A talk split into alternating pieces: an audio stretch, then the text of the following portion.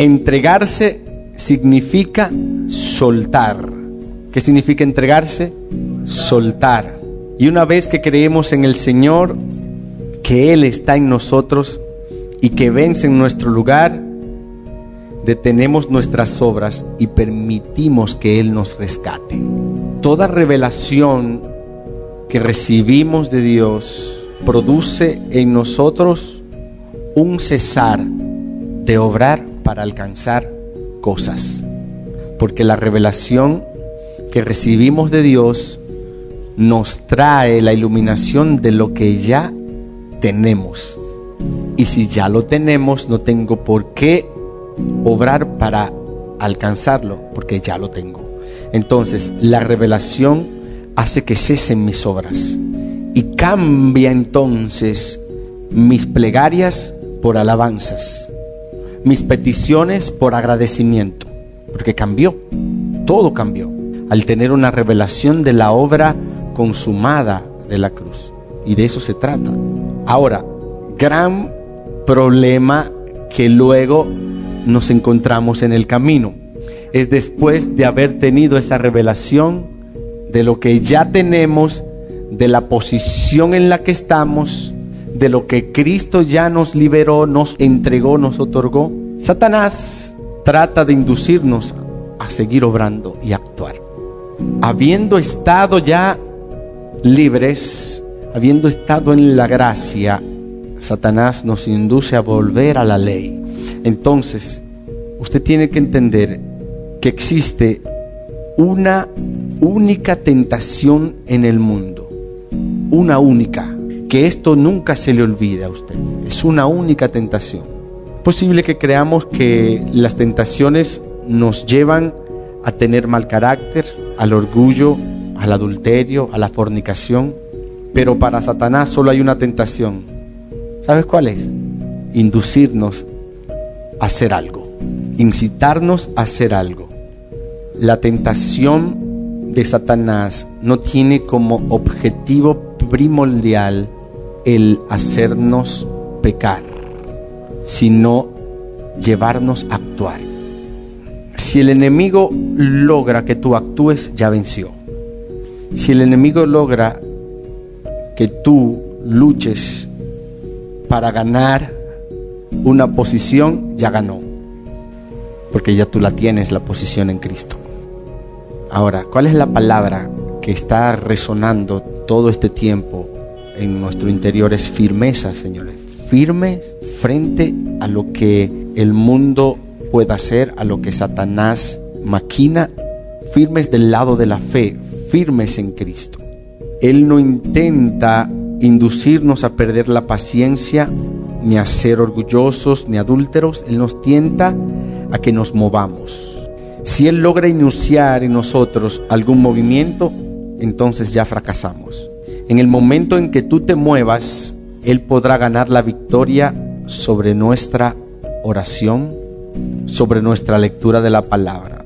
Y quisiera poder transmitirle con todo mi corazón el peso que tiene esto, por favor, no nos movamos de posición, no nos movamos, mantengámonos firmes, porque tan pronto nos movemos, entonces somos derrotados. Estar quietos es confiar en Dios, es dejar que Él actúe. Si Él actúa, hay victoria. Si tú actúas, perdiste, perdimos podremos luchar contra Satanás, podemos pelear contra él y resistirlo, pero en el momento en que nos movamos, él habrá logrado tal victoria. Tenemos que entender que la clave de nuestra victoria es permanecer firmes, no tomar el control. Cristo lo tiene. Una vez que tratemos de manejar la situación, vamos a fracasar. Y esto es lo más asombroso, mi familia. Dios desea hacernos a un lado para permitir que su Hijo venza por nosotros. Es lo que dice Gálatas 5:17. Porque el deseo de la carne es contra el espíritu y el del espíritu es contra la carne. Y estos se oponen entre sí para que no hagáis lo que quisierais. Vuelvo y se los leo. Porque el deseo de la carne es contra el espíritu y el espíritu es contra la carne. ¿Quiénes batallan aquí? El espíritu y la carne. y estos se oponen entre sí con un objetivo. El espíritu batalla contra la carne es a razón de que tú no tomes el control. No dice que nosotros nos oponemos a nuestros deseos, ni que nuestros deseos se oponen a nosotros, sino que el deseo de la carne es contra el espíritu y que el del espíritu es contra la carne. En este pasaje nosotros no desempeñamos ningún papel. Son dos partidos que se oponen el uno al otro. ¿Y qué significa? Significa que nosotros no tenemos parte en esta batalla. Es así como Dios nos libra. Si tú te metes, dañas.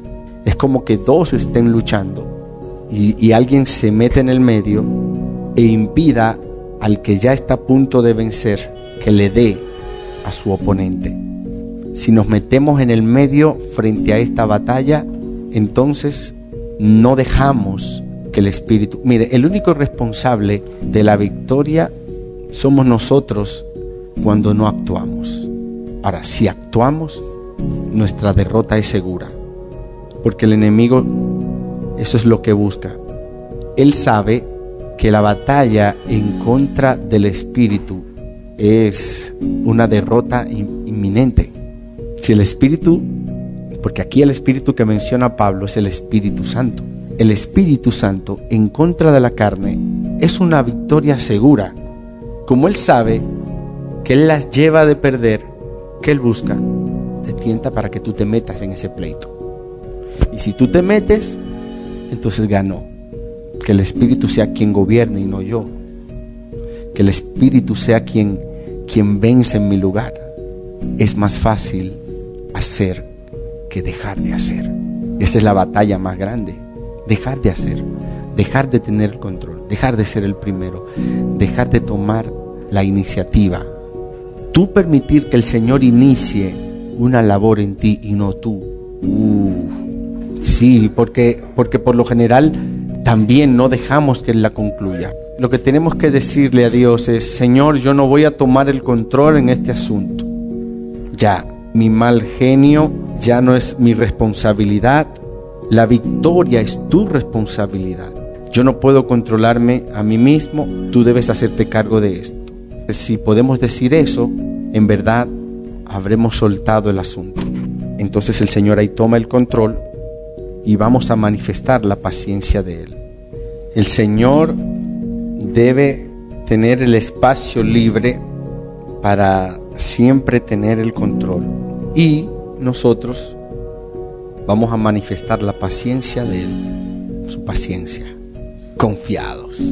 Una de las cosas que define el vencer es no moverse, señores, no moverse. Vencer es no hacer caso de la situación y darle la espalda. Si no se mueve, hace la situación a un lado y se aleja, estará soltando el asunto. Pero la victoria no tiene nada que ver con usted ni conmigo. Es del Señor. Ya usted está muerto. Con Cristo estoy crucificado, ya no vivo yo. Cristo vive en mí. Eso es victoria.